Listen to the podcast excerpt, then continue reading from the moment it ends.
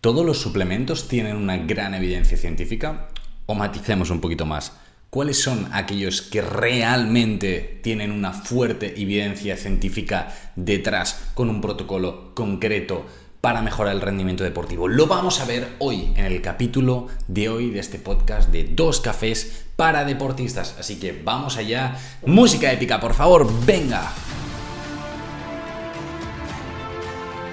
¿Qué tal Nutrix? ¿Qué tal deportistas? ¿Cómo estáis? Un nuevo capítulo aquí del podcast de Dos Cafés para Deportistas. Yo soy Javier Hoy y vamos a hablar en un capítulo de hoy sobre suplementos. Ya sabéis que este es el podcast en el que hablamos sobre nutrición, nutrición deportiva, estrategias para mejorar el rendimiento, para dar un paso más allá, para ir pasar al siguiente nivel en el deporte. Así que vamos a darle mucha caña. Agradecemos a nuestro mecenas Crown Sports Nutrition, una empresa dedicada a la nutrición de deportista, que además muchos de sus productos ahí están dentro de estos eh, niveles de evidencia elevados. Lo iremos mirando, pero sobre todo muchos de sus productos tienen el sello Informet Sport, este sello que nos avala que son productos libres de sustancias dopantes. Así que, Ale, ahí lo tenéis, un código de un 11% de descuento con el código JANutrix. De nada, a disfrutarlo muchísimo y vamos a darle caña con el capítulo de hoy. También recuerdo que tenéis un curso habilitado para aprender a identificar el etiquetado nutricional de alimentos y suplementos encarados a deportistas.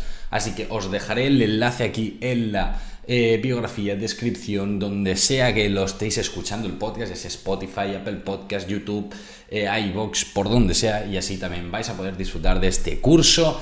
Así que eh, empezamos, empezamos, que ya llevamos ahí unos minutitos de podcast, vamos a darle mucha caña con el tema de hoy. Y es que al final muchas veces me preguntáis, ¿no? Ostras, Javi, eh, ¿me puedo tomar esto? ¿Me puedo tomar lo otro? Pues bueno, aquí lo ideal es partir siempre del mayor nivel de evidencia posible, que al final para eso estamos aquí, para charlar sobre lo que realmente está. Entonces, ¿qué pasa? Que claro, eh, lógicamente yo de algún lado tengo que buscar esta información para tener siempre eh, estos niveles de evidencia lo más actualizados posibles.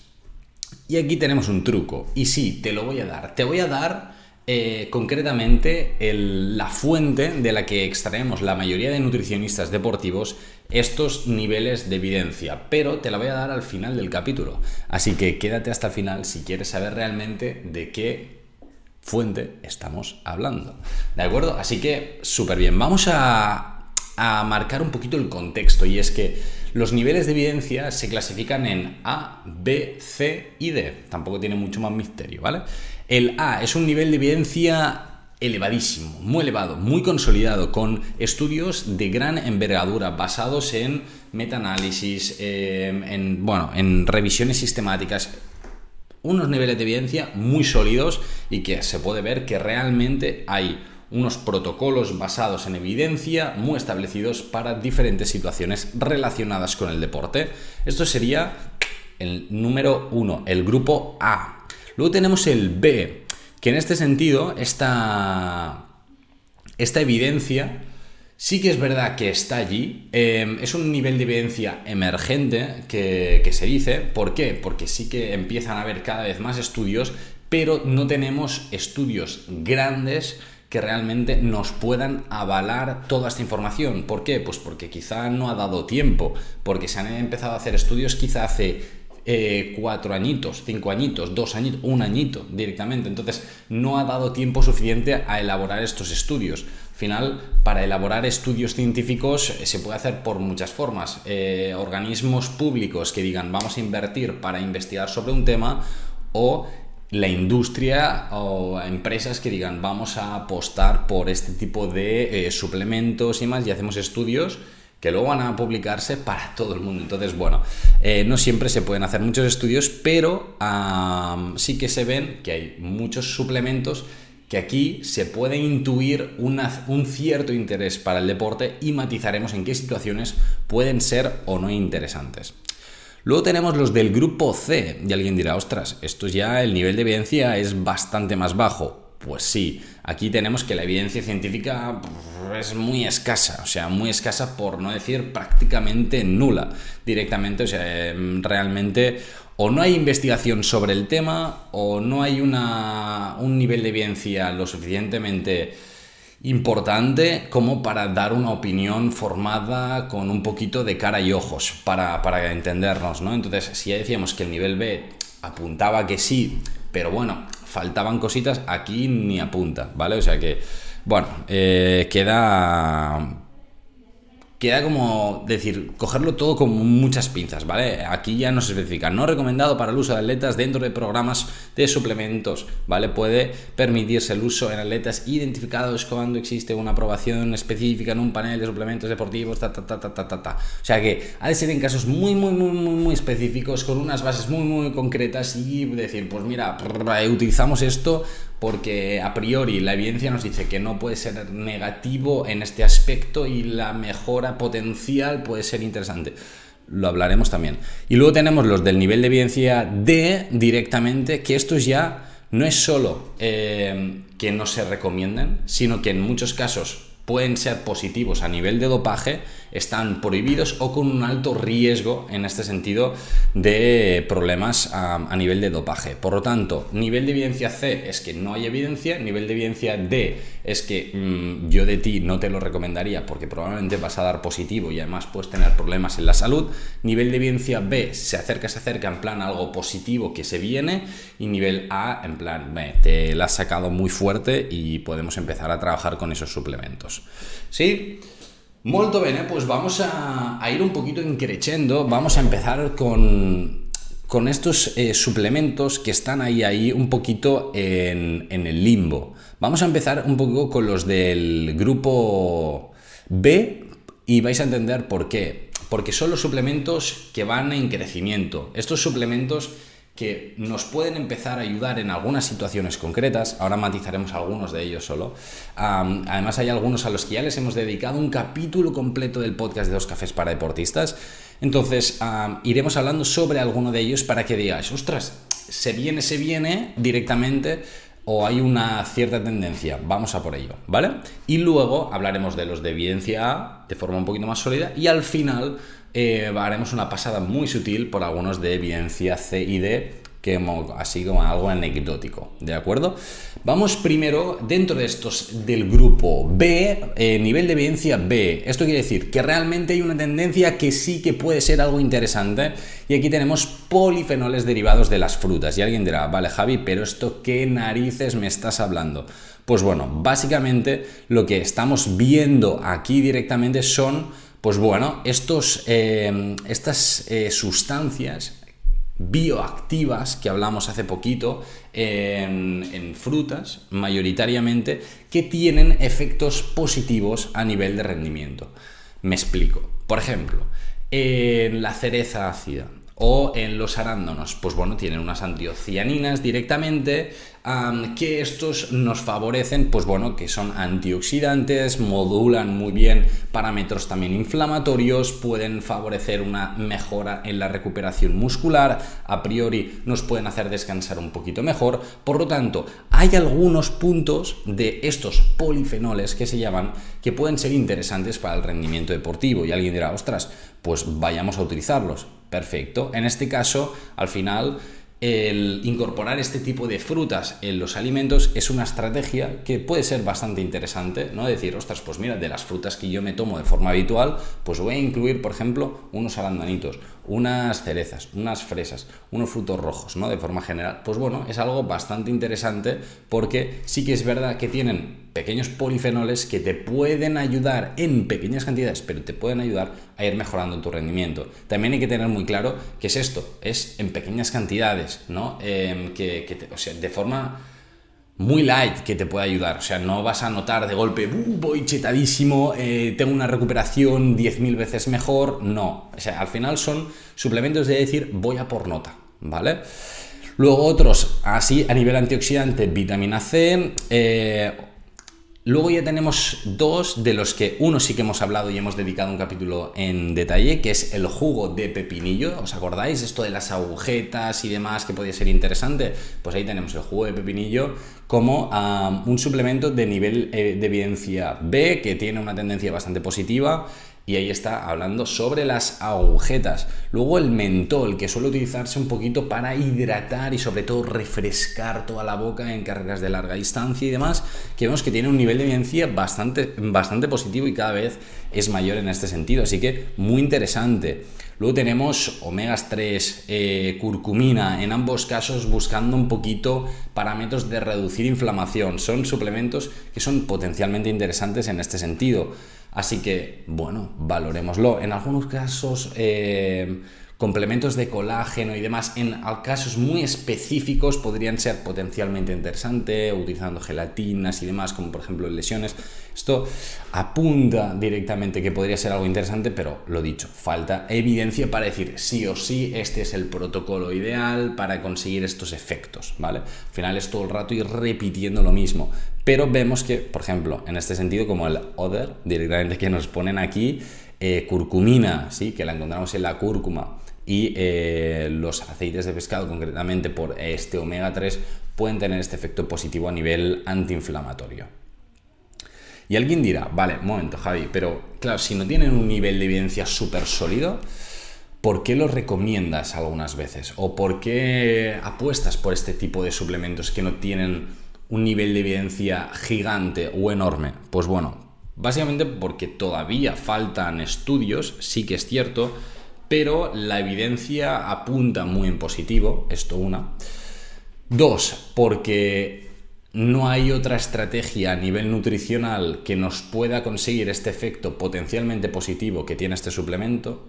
Tercero, porque yo antes he asentado una muy buena base nutricional y de entrenamiento y de descanso. Por lo tanto, cuando ya tenemos todo esto controlado y queremos que el deportista, o en tu caso, que tú sigas mejorando a tope, hay que buscar estrategias para decir, hey, pues esto no va a tener un efecto quizás súper, súper significativo, pero te puede ayudar un poquito. Y en algunos puntos puedes marcar la diferencia. En algunos puntos puedes suponer la diferencia entre recuperarte antes o después de una lesión, en llegar mejor o peor al siguiente entreno o competición. Por lo tanto, lo que vamos a buscar siempre es ir al detalle más absoluto, sobre todo en deportistas ya más profesionales que lo que buscan es rendir al máximo nivel, no el otro, ¿vale? Entonces, bueno, eh, es muy matizable todos estos puntos, pero sí que es verdad que en algunos casos, pues utilizamos este tipo de suplementos que están en un nivel de evidencia B. Los utilizo yo y los utilizan muchos nutricionistas también dedicados a deportistas profesionales. ¿Cuáles van a ser la base? Los de evidencia A, que vamos a hablarlos ahora mismo.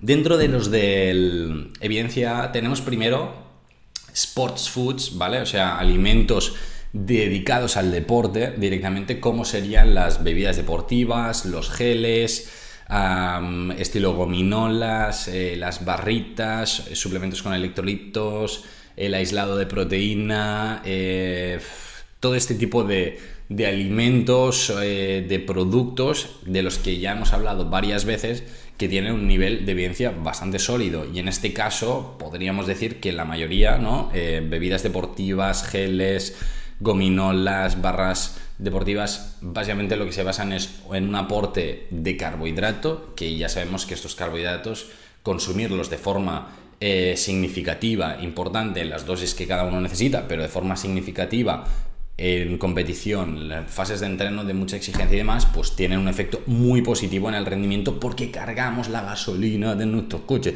de nuestro cuerpo. Por lo tanto, ahí los tenemos. Luego tenemos los electrolitos, suplementos con electrolitos, y aquí lo que buscamos es esta reposición hídrica debido a deshidratación, que también son interesantes y vemos que también están en un nivel de evidencia A. Y luego también tendríamos este aislado de proteína de suero, Aquí, muy importante, aislado de proteína de suero, el isolate, ¿vale? Que, encontraríamos, por ejemplo, en un whey protein, ¿sí? En la isla de proteína de suero de leche, o en una isla de proteína, por ejemplo, de soja, directamente, ¿no? Pues bueno, también son suplementos que, que, se ha visto que el nivel de evidencia es muy sólido y que es muy interesante para deportistas. Es algo que ya hemos repetido muchas veces. Si está aquí, en esta fuente, que luego vais a ver cuál es, Ah, podéis estar bastante tranquilos. Así que, molto bene. Luego tenemos eh, suplementos un poquito, entre comillas, más médicos, ¿vale? Entre muchas comillas. ¿Por qué? Porque aquí ya se incluye hierro, calcio, zinc y luego algunas vitaminas como la vitamina D o algunos multivitamínicos incluso. ¿Por qué? Pues porque estar en déficit de vitaminas y minerales puede favorecer un menor rendimiento y por lo tanto, en este caso, el garantizar que llegamos de forma óptima a los niveles, esto no quiere decir tomarte multivitamínicos, vitamina D, calcio, hierro, zinc, por encima de lo que tu cuerpo necesita, te va a suponer una mejora en el rendimiento, porque no es así, incluso puede ser contraproducente, pero sí que vemos que mantener unos niveles óptimos de todos estos alimentos, eh, bueno, eh, vamos a llamarlos suplementos, ¿vale? Eh, sí que se ha visto que favorece que tu rendimiento esté al máximo potencial posible. O sea que cuando controlamos los niveles de todos estos puntos, podemos alcanzar nuestro máximo rendimiento. Si no, si estamos por debajo, nos vamos a acercar mucho, pero no vamos a poder llegar al top, top, top, ¿vale? Luego también está dentro de este grupo ya los probióticos, que hace poquito estaban en el nivel de evidencia B, cada vez se han ido haciendo más estudios y han subido de categoría, han pasado a primera, han pasado al grupo A. Felicidades, probióticos, buenísima. Para los que digan, Javi, ¿pero qué era esto de los probióticos? Una muy buena pregunta por vuestra parte. Los probióticos, básicamente, si tenemos en la microbiota un montón de bacterias y de microorganismos ah, que hacen funciones, algunas positivas y otras no tan interesantes, pero de forma mayoritaria positivas a nivel abdominal y por lo tanto para todo el cuerpo, en el, el sistema digestivo, pues los probióticos son estos microorganismos que los podemos encontrar fácilmente en un yogur, en un kéfir directamente. Entonces, los probióticos, concretamente en cepas específicas, pueden contribuir de forma muy interesante al rendimiento deportivo. Y alguien dirá, ostras, pues puede ser bastante interesante. Y yo te digo, sí. Eso sí, es eh, importante tener en, eh, en cuenta cepas específicas que te pueden ayudar a mejorar realmente este rendimiento, dosis, momentos de ingesta, porque no en todos los momentos puede ser interesante el, incluir este tipo de suplementos.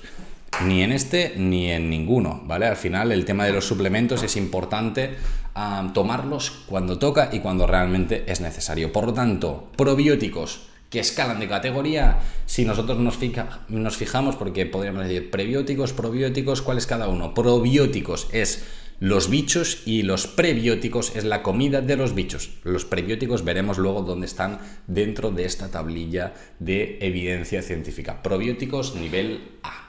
¿Vale? Molto bene.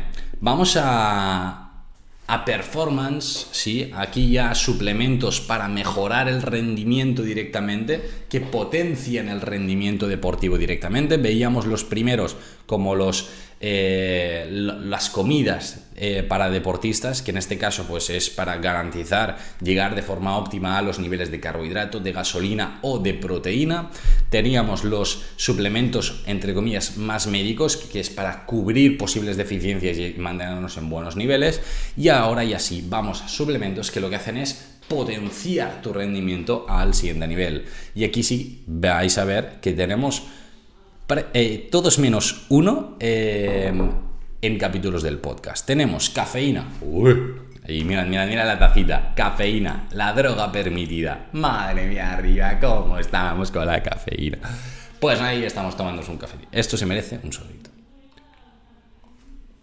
Y un like o un suscribirse por tu parte. Así que Ahí lo buscamos. Molto bene, cafeína. Luego tenemos el bicarbonato, del que ya hablamos, que puede ser interesante en atletas de fondo, pero cuidado porque la digestibilidad que a veces cuesta, ¿eh? Bicarbonato. También lo tenemos en los capítulos del podcast. Betalanina, lo hemos hablado que para algunos deportes puede ser interesante para poder rendir más. Deportes como CrossFit puede ser algo interesante creatina, monohidrato de creatina, es algo que hablamos muchísimo, un suplemento del que hablamos mucho y vemos que tiene un nivel de evidencia a el máximo nivel de evidencia, por lo tanto, a tope con ello. Luego más, nitratos, jugo remolacha, todo esto que hablamos hace poquito realmente en un capítulo del podcast, vemos que también está en un nivel de evidencia A, por lo tanto, hey, tengámoslo en cuenta.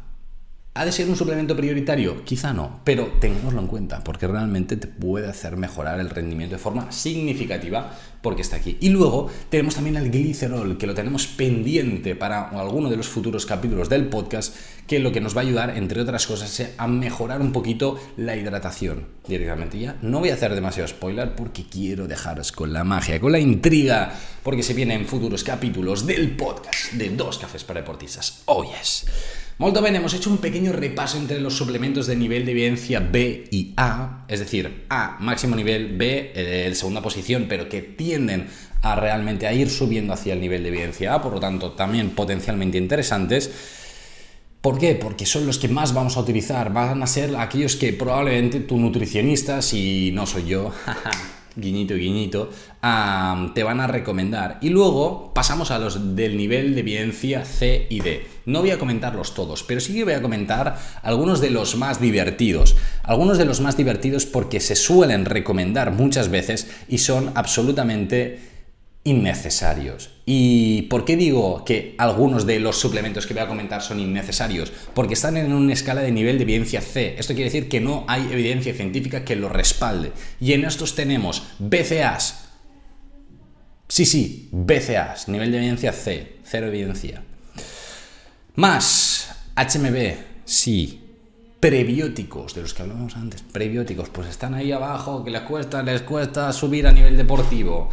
Y luego tenemos otros directamente, ¿no? El alfa linoleic lipoico ácido, eh, algunos fosfatos, tirosina, eh, vitamina E, algún caso en magnesio directamente. Entonces, bueno, aquí hay que ir con cuidado porque hay muchos suplementos que aquí, bueno, pues el nivel de evidencia es bastante escaso. Por ejemplo, los BCAAs es algo clásico que hay mucha gente que dice, Ay, es que a mí me gusta tomar BCAAs. Pues yo te digo, estás tirando el dinero. Y me decía, ah, ¿por qué? Pues básicamente porque te tomas proteína directamente, un aislado de proteína, y ya tienes todos estos beneficios de los BCAAs y más. Por lo tanto, no tienen demasiado sentido potenciarlos. Y con el HMB bastante eh, similar. Entonces, bueno, a jugar, ¿vale?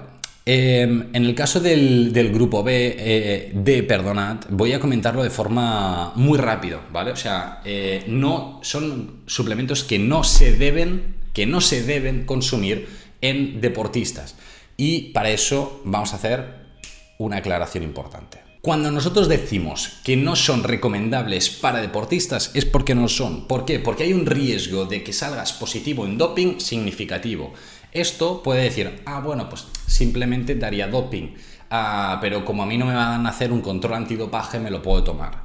Pues bueno, yo creo que en este caso te estás poniendo en juego tu salud. ¿Por qué? Porque muchos de estos suplementos, ayudas ergogénicas pueden tener efectos claramente negativos en la salud del deportista, en tu salud. Entonces, Aquí tenemos algunos estimulantes no recomendados para nada, como la epsidrina, esticidina, sibutramina, eh, DMAA, DMBA, otros, ¿vale? Directamente tampoco voy a entrar directamente, ¿no? Luego tenemos ya aquí sí eh, hormonas directamente, eh, que aquí tampoco voy a entrar demasiado. en este caso básicamente tenemos los, los típicos eh, suplementos que decís, uff, estos son poco interesantes, están moduladores eh, selectivos receptores andrógenos, moduladores metabólicos, eh, bueno, es que tenemos un poquito de, de, de, todo. Tenemos aquí un batiburrillo de suplementos poco interesantes y el problema es que muchos de estos se pueden encontrar fácilmente en, el mundillo fitness, en el mundillo alto rendimiento, si no se va con cuidado. ¿Vale? Entonces, ah, por favor, eh, suplementos, tomad solo los que un profesional realmente cualificado os dé y que sean siempre eh, controlando posibles eh, alteraciones en este sentido a nivel de composición y demás, porque ya no es solo que puedas dar un positivo en doping, sino que te estás jugando tu salud. Entonces, por favor, vayamos con cuidado. O sea, no cuesta nada ir con un poquito de cuidado, ¿vale? Y recordemos, eh, los del nivel de evidencia C probablemente estás tirando tu dinero. Ahí ya está. Eh, en este sentido, poco más podemos añadir. Una cosa que os he dicho al principio, que os he prometido que diría al principio, Javi, ¿cuál es tu fuente? ¿Cuál es tu principal fuente en este sentido para ir cotillando dónde están los diferentes niveles de evidencia de estos suplementos, pues te lo voy a regalar, te lo voy a decir. Y es el Instituto del Deporte Australiano, la AIS. Y alguien dirá, oh my god, Javi, ¿y por qué te vas hasta Australia? Pues básicamente porque se pegan un currazo cada año y además actualizando de forma permanente esta base de datos que es eh, de las más actualizadas y al final la que utilizamos muchos profesionales. Que lógicamente habrá estudios que vayan saliendo de forma puntual, perfecto, porque ellos también los irán introduciendo. Y en este sentido queda muy bonito todo, te lo ponen todo muy majo, muy bonito, muy visual, con información tanto para profesionales como para deportistas, así que en este sentido es una página, una fuente de información, primero muy fiable, dos muy interesante y visual y tercero que es la puta hostia. Y ya está, hablando mal, ¿vale? Así que os la voy a dejar también en la descripción. De nada, un regalo, porque además dentro de los del grupo D también tenéis el enlace directo a la WADA, ¿sí? La Agencia Mundial Antidopaje, para que digáis, ostras, estos son los peligrosos. Y recuerdo, recuerdo que en Crown Sports Nutrition, 11% descuento, código JNutrix, muchos de sus productos con el sello Informed Sport, este que nos avala libre de sustancias dopantes. Así que de nada, ahí lo tenéis, de nada. Y recuerdo también, ¿vale? Que podéis acceder al curso para identificar el, cómo, bueno, cómo identificar realmente el etiquetado nutricional de alimentos y suplementos. Y alguien dirá, Javi, pero ¿yo por qué lo quiero saber? Pues bueno, básicamente porque las empresas, algunas empresas, van a modificar las composiciones, van a incorporar eh, algunos ingredientes más baratos eh, para abaratar costes y a la vez te van a cobrar el producto como más caro porque parece que tenga algunos nutrientes interesantes. Esto se llama factor del aminospicking, por ejemplo. También te voy a explicar cómo identificar correctamente una proteína, un suplemento de proteína, cuál me interesa, cuál no, precisamente con estos puntos del aminospicking. Te voy a explicar también cómo identificar una buena bebida isotónica en este caso, son dos suplementos, dos ayudas ergogénicas que, como hemos visto en este capítulo, están en el nivel de evidencia A, el máximo nivel de evidencia. Y quiero que los puedas identificar bien. ¿Por qué? Porque son dos de las estrategias nutricionales más utilizadas en el deporte. También te explicaré cómo identificar una buena creatina, cómo identificar una buena betalanina, cómo identificar muchos de los suplementos más top en nivel de evidencia A para que no te timen, para que si realmente te has de comprar un suplemento y gastar dinero o invertir dinero en tu rendimiento, que lo hagas con cabeza y que puedas ir a tope. Así que te espero en este curso y nos ponemos a tope. Un saludo y nos vemos también el jueves que viene en un nuevo capítulo del podcast de Dos Cafés para Deportistas. Tu rendimiento está en tus manos. Nos vemos.